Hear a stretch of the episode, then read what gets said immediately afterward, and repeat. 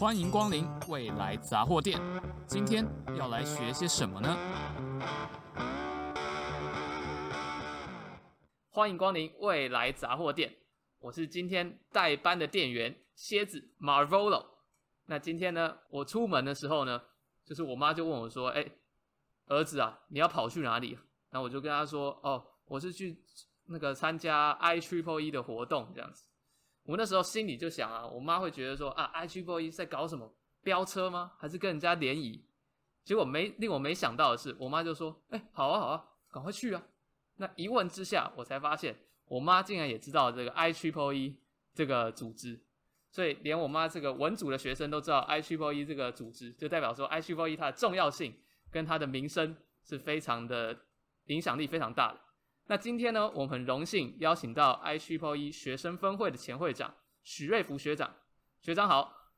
嘿，嗨，嗨，嗨，你好，你好。那我们等一下会请学长大概介绍一下 IEEE 跟一般大众有什么关联，然后再介绍一下 IEEE 里面有什么样的发展啊、组织，还有学长在 IEEE 担任的角色之类等等。那我们现在请学长先自我介绍一下。哎，嗨，嗨，大家好。那我叫许瑞福，呃，言午许。瑞士的瑞，福气的福。那我现在是读台大电信所博士班二年级电波组的。那我自己也是大学部跟硕士班都在台大读的。对，学长留在台湾，为台湾的创造更多的价值。那我们首先要知道说，为什么我们要去了解这个 IEEE 这个组织？它跟一般大众，例如说我不是念电机领域的，那它跟我有什么关联呢？我觉得这个问题可以分成几个层面来回答。那首先第一个层面。就是我们先来了解一下关于这个规模，就是到底这个组织的规模有多大，那横跨的范围。那关于规模的部分呢，就是 IEEE 它是需要付费的注册会员，那现在它有注册的会员身份，大概有四十万人。那四十万人里面是有呃超过一百六十个国家，那大概有一半是来自于美国，比一半多一点是来自于美国。那这里面呢，呃，四十万是付费的注册会员嘛？那他不重复的统计，呃，因为学生会员他他是有呃一些优惠跟减免，大概有十二万左右是学学生会员。对，那这是人数的部分。那至于其他的规模呢，就是它的学术组织，它就有包含几种。呃，算是它的区分跟组织。以地理来分的话，它是全世界都会依照这个，比如说亚洲、大西洋等等的地区来区分它的这个州的这个地理位置的区块。那以这样的地理位置来区分呢，它总共有三百四十几个这个分分会的区块，就是它有大的区块、州的区块，再区分成这个呃地理位置的区块。那这是以地理位置啊，以台湾来讲的话，就是分成台北分会跟台南分会，所以你就想象那这样的规模，台湾是两个分会，全世界有三百四十个分会，对，IEEE 已经遍布全球各地了，就对。对，那这个是以刚讲到人数，那讲到地理位置来区分。那另外一个比较重要的区分，它的英文是叫 chapter，它是以就是呃当地它的可能专业学术研究领域比较。类似比较相近的，那以我的研究领域来讲的话，它就叫做天线与传播。那其实呢，我们熟悉的各个几乎电子电机、资讯相关的专业领域、机器人等等的，它也都有这样的 chapter。所以，呃，但是它是在地方的。那这样的组织有两千六百多个。跟我们最相关的就是今天我们要谈的主题是学生分会。那它主要当然就是在大学里面。那是有超过一百个国家都有这样的学生分会，那它官方的统计数字是有三千五百个学生分会，那基本上一间学校就是有差不多一个到两个的学生分会这样。听学长这样讲啊，我们就知道说 IEEE 的规模是非常庞大。刚才讲到说光会员就有多达四十万人，那当然还有包含一些可能我同学他没有加入学生学生分会，但是呢，他还是会去上网看一些 IEEE 有关的期刊资料等等。所以，对于我们电机系的学生来说，IEEE 是跟我们非常密切相关的。对，所以接下来就可以刚好顺着你的话题谈到，呃，刚刚讲到是规模嘛，那其实 IEEE 的第第二个重要的功能第一个当然这个以会员人数来讲，这比较像是一种这个社交跟学术合作。那第二个最重要的功能就是它的学术发表。那以 IEEE 目前有呃几个比较重要的学术活动。那第一个当然就是它有这个所谓的 Society，比如说我的研究领域就是天线与传播，就叫做 AP Society，Antenna and Propagation。那它呢基本上就几乎是我们这个天线传播领域的呃最你说最顶尖的学术单位。就是在这个研究领域最厉害的，呃，教授或科学家，几乎工程师都是在这个研究领域讨论。那 IEEE 下辖就有三十九个这样的 society。那这个呢，就是以学术专业来区分的。那这是以学术组织来讲，所以它这些 society 它就会有各种组织性的活动，包那包含编辑啊、总编辑等等。那其他呢，关于就是学术出版的部分。目前呢，他们的统计是相关的期刊，或者是呃短长的期刊，有叫做 transaction，叫做 journal，叫 magazine，IEEE 的出版是超过两百种。同样的，在我们这个学术领域，天选与传播传播领域，它最好的期刊就叫做呃 antenna and propagation transaction，IEEE transaction 啊 antenna and propagation。那各个专业领域也都是有的，所以就是有超过两百种。那最后呢，也是大家可能。呃，同学生会比较熟悉的就是关于国际会议。国际会议等于是说，我们可以去参加国际上的会议，然后跟外国的同学或者外国的学术组织交流吗？对，就它稍微比较没有那么严格区分，就是期刊通常篇幅会比较长，并且它会有比较呃严谨的呃修订或者是审查的程序。那它比较像是一个完整的文章，那国际会议的话比较像是，哦，我有一个新的发现，那我可以到这个会议的场合跟最厉害的学术同侪来分享、来交流。那一般它的篇幅就比较短，那它的审查也还是有一定的筛选，但是就是不会到那么的，呃，只不会到那么的严格。那它就是比较像是一种新的发现的新知，并且你有一个实体的。或线上的这个学术交流的场合，那以 IEEE 赞助跟主办的会议来说，是将近两千个呃不同的名称的学术会议，所以它是有一个蛮惊人的统计数字哦。他说，这个从一九三六年以来，已经有超过三百六十万篇国际会议的论文收录在他的资料夹里面，就算是这个人类历史的这个很多智慧的财产。那每年。大概就有二十万篇会新增出来，这是其实是蛮惊人的产量，就是在学术会议的论文里面，每年会新增二十万篇。那想请问学长哦，像是学长是的电机系专业领域的学生，那跟 IEEE 的这个关联当然是密不可分。那想请问一下，如果是对一般大众来说，I 他从 IEEE 可以学到什么呢？可以学习到科技上这最新的知识吗？还是有什么样的对他们来说有什么样的帮助？学术研究当然是其中一块很大的一块。在谈这个跟一般社会大众的关联之前，会可能先谈一下，就是它还有一个算是跟我们生活比较相关。，HBOY 其实还有一个很重要的功能，就是它要制定这个标准。嗯，那标准这件事呢，像我们会使用这个三 G、四 G、五 G 啊，或者是 WiFi 啊，或者是呃我们使用的一些嗯工业用的用品等等的。它其实都是在一定的符合规定的标准之下，才能够成为商品被使用。那这件事情当然就是会跟我们消费者可能购买产品会会有关系。但是这其中为什么会凸显出这个 IEEE 有这个实际的这个产业的影响力的原因，也是在这个标准的制定。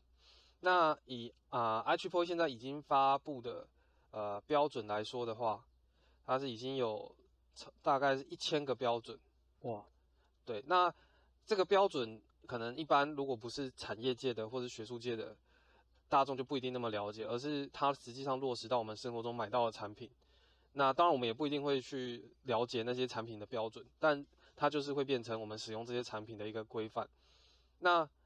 为什么这个产品的定定，哎，标标准的定定很重要呢？就是说我们如果有一项工业研发的新的科技产品，它其实呃。像我们最熟悉的现在是使用五 G 嘛，那它其实大概都要花四到五年的时间把这个标准制定出来。那中间就是透过不同的组织不断的召开这个学术的会议，那来采计来认定，OK，那我们要使用怎么规范，怎样怎样怎样。那等到这个规范制定标准都完成的时候，那它就会这个发布。那发布的时候呢，你里面采用的这个标准，然后会。告诉你说哦，那我们会使用哪些哪些专利来使用到我们这些标准，使用到哪些技术？所以这其实在我们消费者可以使用到服务或者是买到的商品之前，已经有就是可能五年或更长。当他们在制定标准的时候，决定使用哪些专利，那最后呢，我们厂商就要依照这个标准，然后来进行产品的设计跟大量的生产。那一旦采用了某项专利或关键的专利，那其实呢，他都要付这个授权的费用，去去去给这个，就是当初有这个申请专利的人。也就是说，其实，在那个我们最末端消费者已经买到商品的时候，它已经是一个很成熟、很成熟的一个情形了。在更早期五年或十年前，呃，这个在这个相关的学术组织，包含 IEEE，在当他们在制定标准跟专利的时候，某的程度上，它等于是在布局五年后或十年后，它能够赚到的钱。哦，所以他们这个规模很大，而且还是跟我们日常生活也非常相关。这让我想到一句话，不是有一句话说那个呃，没吃过猪肉也看过猪走路，就是说没听过 IEEE，我们生活当中还是被 IEEE 很多的规范影响着。不管是你看手机拿起来，它的那些呃通信的系统啊，或者说它的电路板什么，跟学长讲的都是跟 IEEE 它的定定的规范有相关。对，可以这么讲。嗯。那了解完 IEEE 它在它对我们生活的影响之后，我们可以聚焦台湾这个地地区，IEEE 在台湾扮演的角色是怎么样的？在谈台湾之前，我我也可以先介绍一下这个组织的那个历史是怎么来的，好.因为其实我之前也没有特别花时间研究，但我去读了一段之后，我发现其实是蛮有趣的，可以跟大家分享一下。OK，就。其实这个 IEEE 的组织的这个历史可以说跟人类的这个工程科技的进步的历史差不多，就是呃可以说是息息相关或者是重叠的。在我们就是最早呃人类会使用电力的时候，那它最早的前身是叫做 American Institute of Electrical Engineer，那它叫缩写叫 A I E，它是在一八八四年就已经成立了。那当时呢，就是其中的成员，比如说有名的那个爱迪生啊，我们大家都知道，他其实呢代表的是这个电力能源的产业。那呢还有这个有名的贝尔啊，他发明电话，代表的就是电话的产业。所以呢，早期其实这个 IEEE 的前身叫美国电力工程师，美国电机工程师协会。最大的两个影响力，一个就是来自于这个电力的爱迪生跟这个电话贝尔的电话。那后来呢，这个有一个很有名的实验，我们教科书都会读到，叫马可尼。那他就是做这个跨大大西洋的这个电缆的通讯，呃，那呃传输这个摩斯密码。那在这个时期呢，他们也成立了一个组织，呃，就是。这个 The Institute of Radio Engineer，所以中文应该翻译成类似这个微波工程师学会，或者是呃电波工程师学会，在一九一二年。所以这个呢，这个等于就是比较代表，又是一种新的产业革命，它是一种这个使用呃电电波、电磁波来通讯的产业，而不是像电话或是电力都是靠这个实体的缆线。那在一九五七年。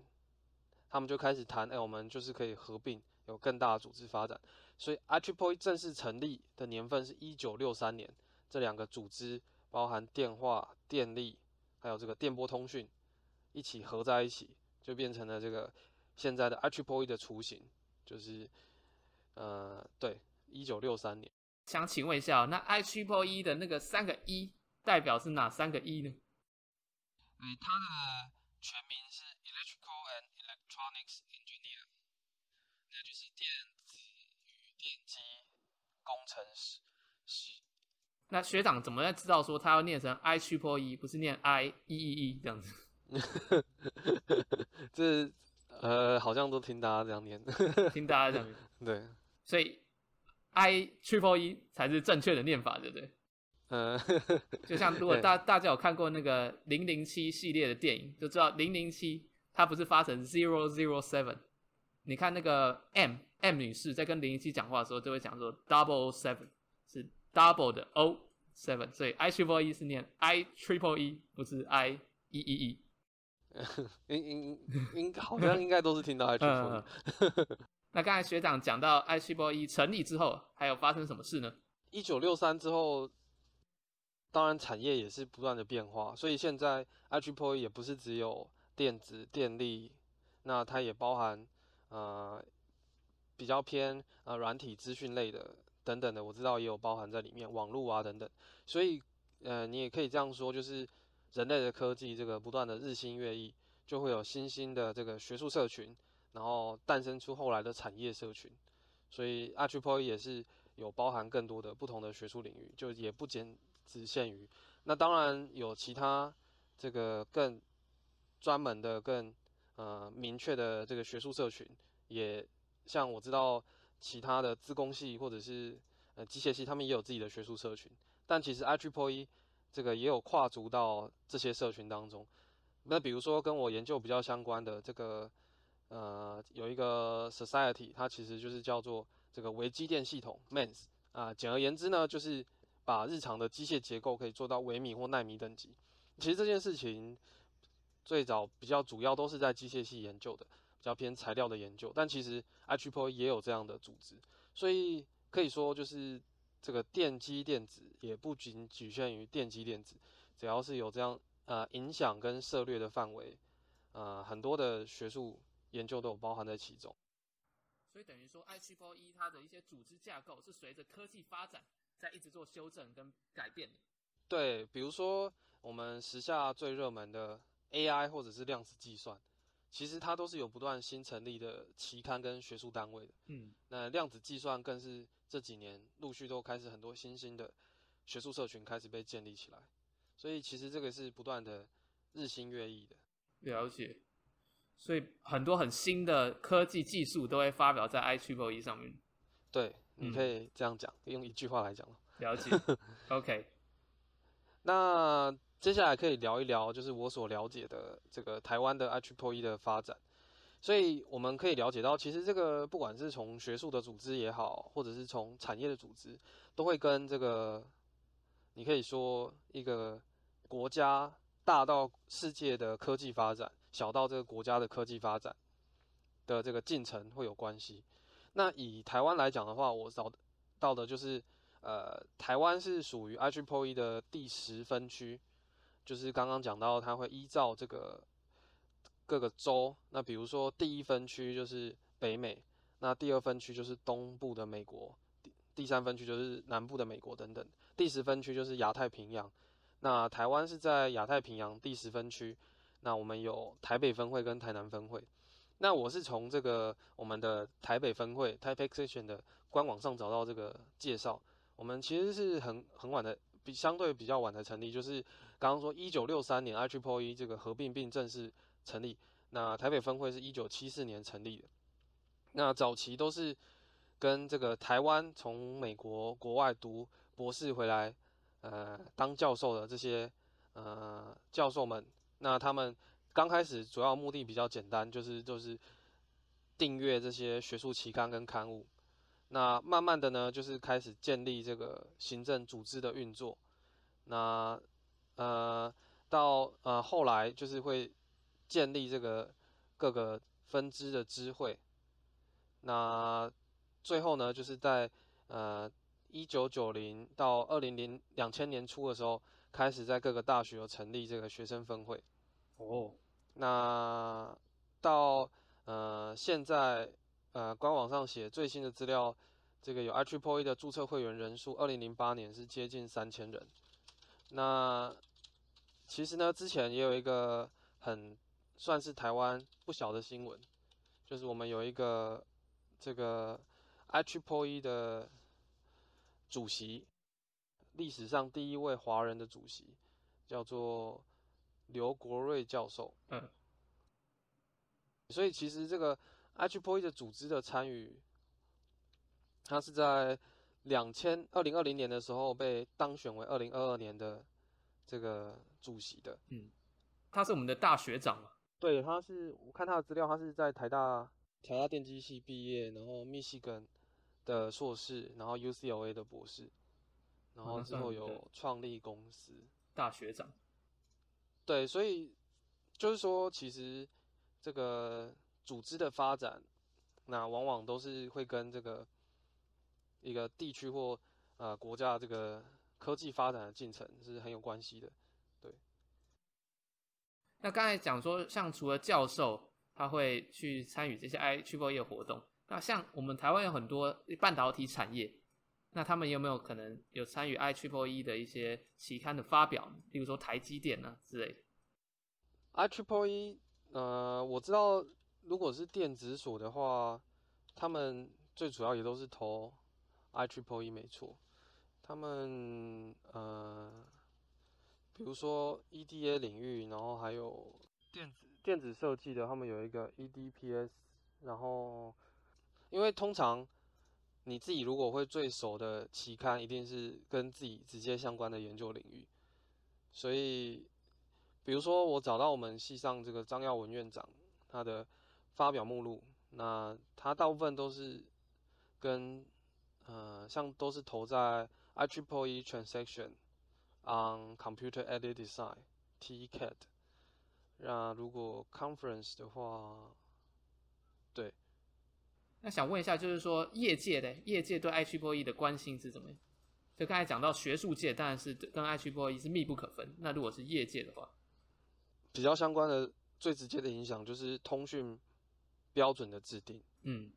那这当然就是会跟业界是最直接相关的，因为毕竟。当你去生产产品的时候，你有专利跟没专利被采用，直接影响的就是你公司有多少的营收。对，那这个 IEEE 就会在整个通讯标准的制定里面，就会是这个其中一部分的角色。那至于其他的这个业界产品的生态，也许就并不一定会完全的跟通讯产业一致。就比如说，我们的这个台湾最大的台积电生产的电晶体，它的专利布局，呃，就我的理解跟想象里面，它就不像是电信，它要去制定一个规范，然后要去采用某些专利，而是你的这个呃市场的竞争力跟产品的各种考量，而不是这些有点像是规范的建立。所以在不同产业当中，它的作用或者影响也是不同。对，可以可以这样讲。那想请问一下，像学长已经身为博士生，那博士生会不会发表很多期刊论文，然后参与一些研讨会？想要请学长分享一下，学长在进行这些发表期刊啊或者研讨会当中遇到的事情。其实呢，这个博士生参与 i p o e 可以说是一定会碰到的。那怎么说呢？就是各个所的这个标准不一样啊，但是以台大电信所来说，我们的这个毕业标准基本上就是要发表两篇期刊。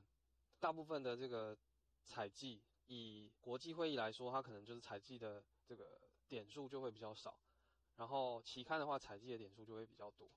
基本上博士生就是一定会参与到 IEEE 这个学术呃投稿跟发表。那不过我本人呢，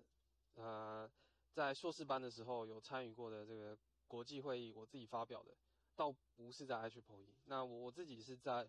欧洲，当时是去英国伦敦，那它是召召开算是欧洲最大的这个天线传播领域的国际会议。对，那 IEEE 的话，我也有很多呃硕博士班的同学都有参与啊、呃，那但我自己是还没有。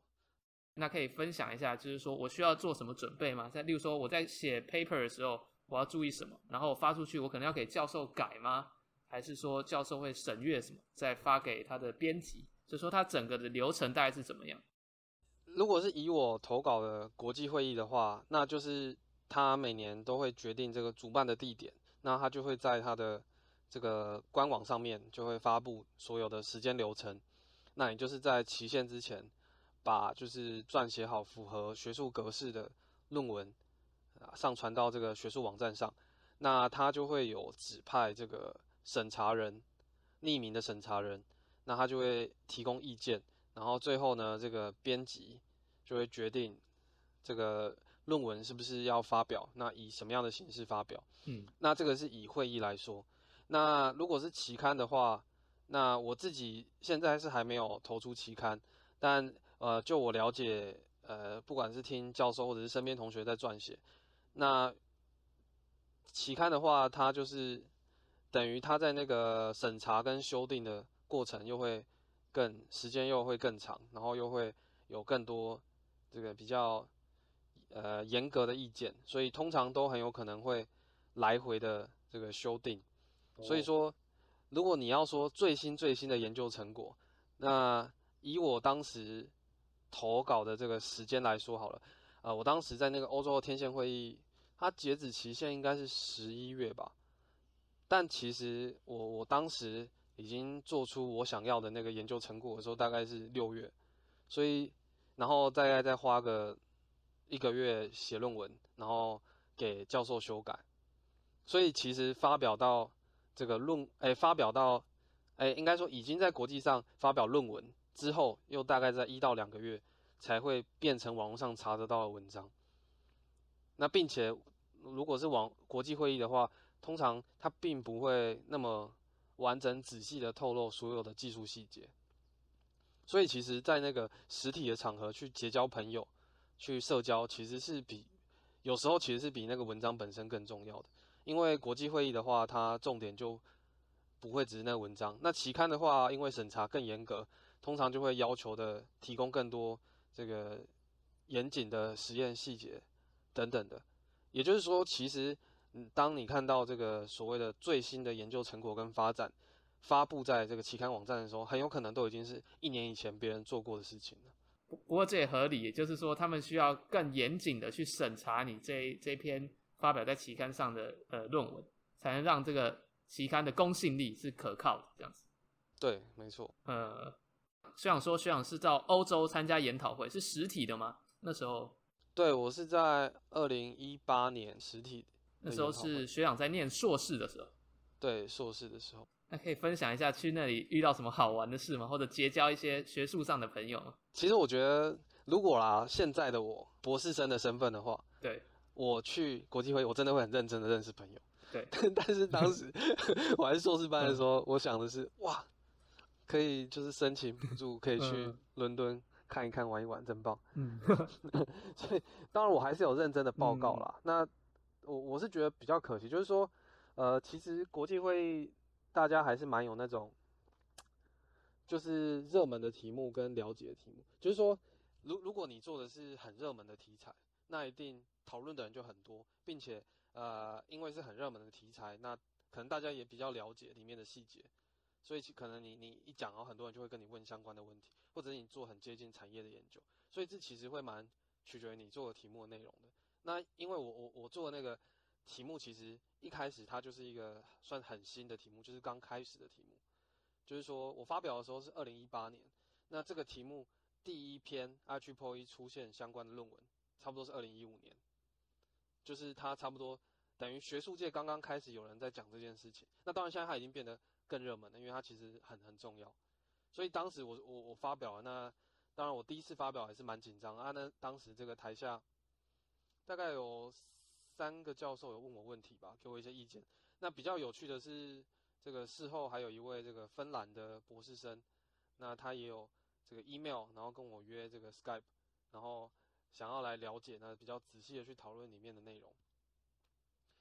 对，所以我觉得这其实真的是一个还蛮宝贵的这个交朋友的时间。那当时这个主办的这个大学，他们有安排一些很有趣的行程，就比如说一些社交晚宴啊，比如说去参观这个英国他们的这个国家实验室，或者是去参观他们那个大学的一些环境。所以他除了学术之外，也有顺便让呃参与的同学或者教授们都了解到一些当地的一些文化，这样子。对，可以可以可以这样讲。那学长刚才讲说有三位教授跟另外一位博士生问学长问题，这样子算少的，对不对？我觉得算很少。我我觉得啦，就是学术上如果有更多国际的合作，一定是好事情啊。尤其因为现在因为疫情的关系，其实大家都很习惯远端的工作。那那只不过像因为像现在我博士班的研究题目，其实是继续跟这个呃 UCLA 合作的教授。那我们每个月都会有这个线上的视讯会议，来讨论新的学术进度。所以其实我觉得。呃，透过国际会议，这个可能不只是呃 promote 你的学校或者是你的实验室而已。我觉得更好、更重要的是能够交到这个国际的朋友，那甚至有一些合作的机会，这个是其实是长远更宝贵的。那学长说，在参加完二零一八年的实体会议之后，就遇到疫情嘛？那疫情学长有没有参加过什么线上会议？可以分享一下实体跟线上有什么样的差别？其实，如果是正式的学术发表的线上会议，疫情之后我是没有参与的。就我现在算是研究成果到准备要收尾，还有还有最后一些要验证的东西，所以可能之后会有机会。那当然受到疫情的影响，我刚刚有讲到，就是说，呃，也也算是给我一点灵感，就是，呃，我原本是在硕士班发表研究，就是因为，呃，这个 UCLA 电机系的 Rob Candler 教授，那他呢就是来台大电信所访问。一年，所以当时算是实体的一起合作做研究。那当时也没有疫情，那所以我我那时候就在抉择说，到底要去这个 Rob 教授的实验室读博士班，还是在台湾可以做更多一些有趣的事情。那那最后我是选择先先在台湾，但是我也不想放弃这样的机会。那也因为疫情的关系，大家有很多的时间都会需要透过远距来工作，所以我就鼓起勇气这个。再写了一封 email，也拜托我的老师来帮忙，就是邀请这个 Rob 教授担任我们的共同指导教授。那我们每个月都会花大概一个小时的时间来讨论我们的博士班的研究题目。那其实我觉得在博士生阶段或学术研究阶段，这种就是长期性的合作或者是社交的发表都是很重要的资产，因为呃。不管你，除非你真的是做的这种石破天惊、很特殊的研究，不然每天你看光听刚刚那些 IEEE 的发表数量，就是知道的人，哎，重要的人如果知道你的话，那其实你是比较有这个算是呃曝光跟合作的机会，然后你的重要性也会慢慢的增加。那当然，如果这一点就是都是由你的指导教授已经有累积了。那你就是可以直接享用这样的学术人脉，那当然是呃最快的。当然，呃，我们我们也需要意识到这一点啊，就是当然，如果这比较是以后要成为教授或往这个学术发展，那你你这样的这个在专业领域的这个能见度跟社交圈就也会蛮重要的。对，那所以后来我就透过这样的形式，那他也欣然同意，所以。等于我就目前已经持续合作了半年，其实我觉得这也可以带到，就是我们最后可以聊的一些东西，就是为什么我们要这个恢复这个 IEEE 的营运，然后来建立这个学术社群来做这件事情。因为我们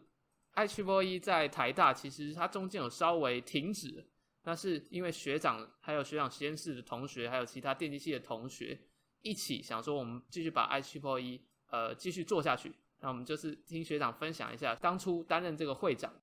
继续学生分会的这个心中的使命感是怎么样？当时就是讲到说，我二零二零年那就决定留在台湾，但我也希望透过不同的方式来这个拓展触角，延续国际的合作，那你能够帮台湾做一些事情。我是这样子思考这个 IEEE 学生分会的定位，就是说，第一个就是我其实很希望我们这个学术社群。其实大家是很啊乐于分享，而且是很喜欢讨论这个科技的新的知识。就是这个社群，我觉得其实是很重要。有有了这样的社群，而且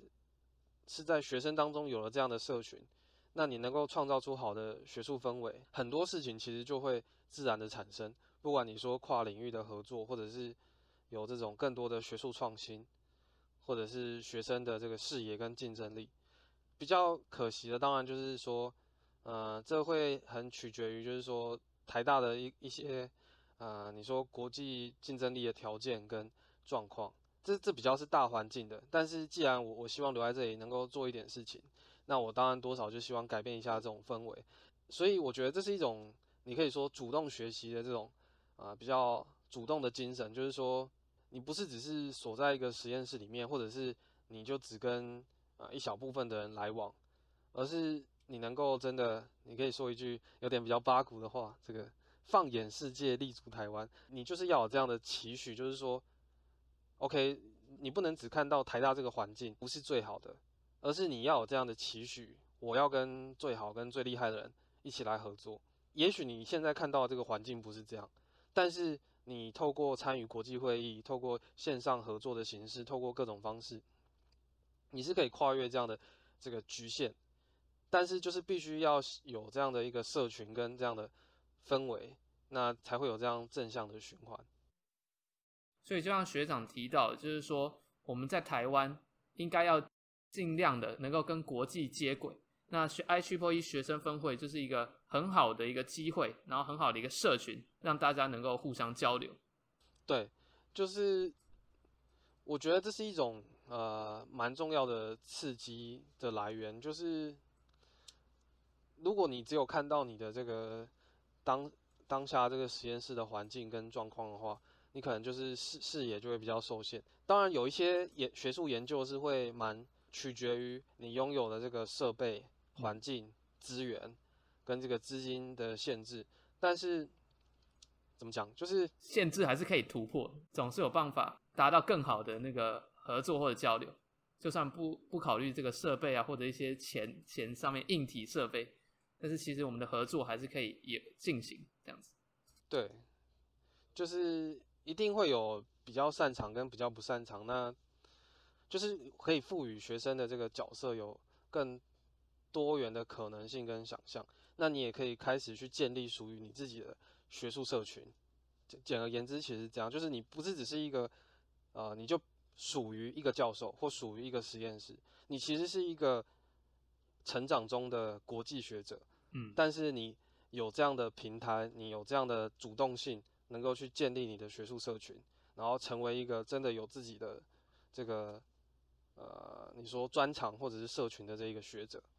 今天很谢谢学长跟我们分享 IEEE 跟一些一般大众的关联，还有他对我们电机领域的重要性。之后呢，学长也介绍一下 IEEE 整个历史组织还有发展。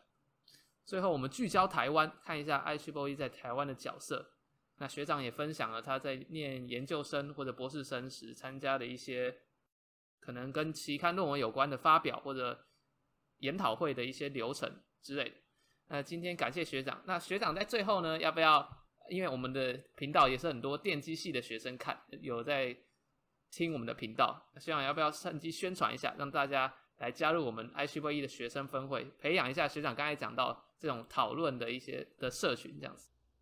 对，所以从去年到今年，我们其实也把我们的成果有投稿到台大电机之友，就是系上有经费支持，但是也很需要。有这样的热情，有这样的期许的同学一起来经营。那像去年年底，其实这样的机会是很多，都在我们的身边。只是我们要不要啊，愿不愿意花一些时间去跨出我们的舒适圈，去去一起来合作来做一些事。所以像去年年底，我们就有找那个密西根大学他们研究这个机器人的一一位台大电机的校友，这 Bruce 学长，那他就也有来演讲。那今年呢，我也呃带领这个我们的活动委员会 Program Committee。那其实呢，我也给呃每位同学一个作业，就是说，啊、呃，你们有这个身边比较好的朋友，那你觉得他有很值得跟同学学生分享，他是可能很友善、很开放的想法的，那我就让这个大家来分享这个学术的人脉。那这个。比如说，我有一个很好的朋友，他现在就在加州理工学院念这个生医呃医学工程。那刚好呢，有另外一位硕士生学弟，他加入了我们 IEEE，他呢就是准备想要去美国，也是申请跟生医领域相关的博士班。那呢，我就让他呢，呃，未来我们即将要举办这个线上的学术研讨的活动，那也申请这个系上的一些资源补助。那我就介绍我这一位学弟跟我的这个同学来认识，然后来邀请他来组织这样的这个学术讨论的活动。那在这样的就是筹备的过程中呢，那我也觉得就是说，哦，我们这一位来帮忙的这个热心的硕士同学，等于可以跟这一位已经准备要毕业的这个加州理工学院的学长有很好的这个互动跟联系。所以透过这些合作的机会，大家可以有更多这个互相合作、交流、分享，然后可以跟更多这些呃在科技研究上很顶尖的这个。团队或是人有更多的合作，那这些事情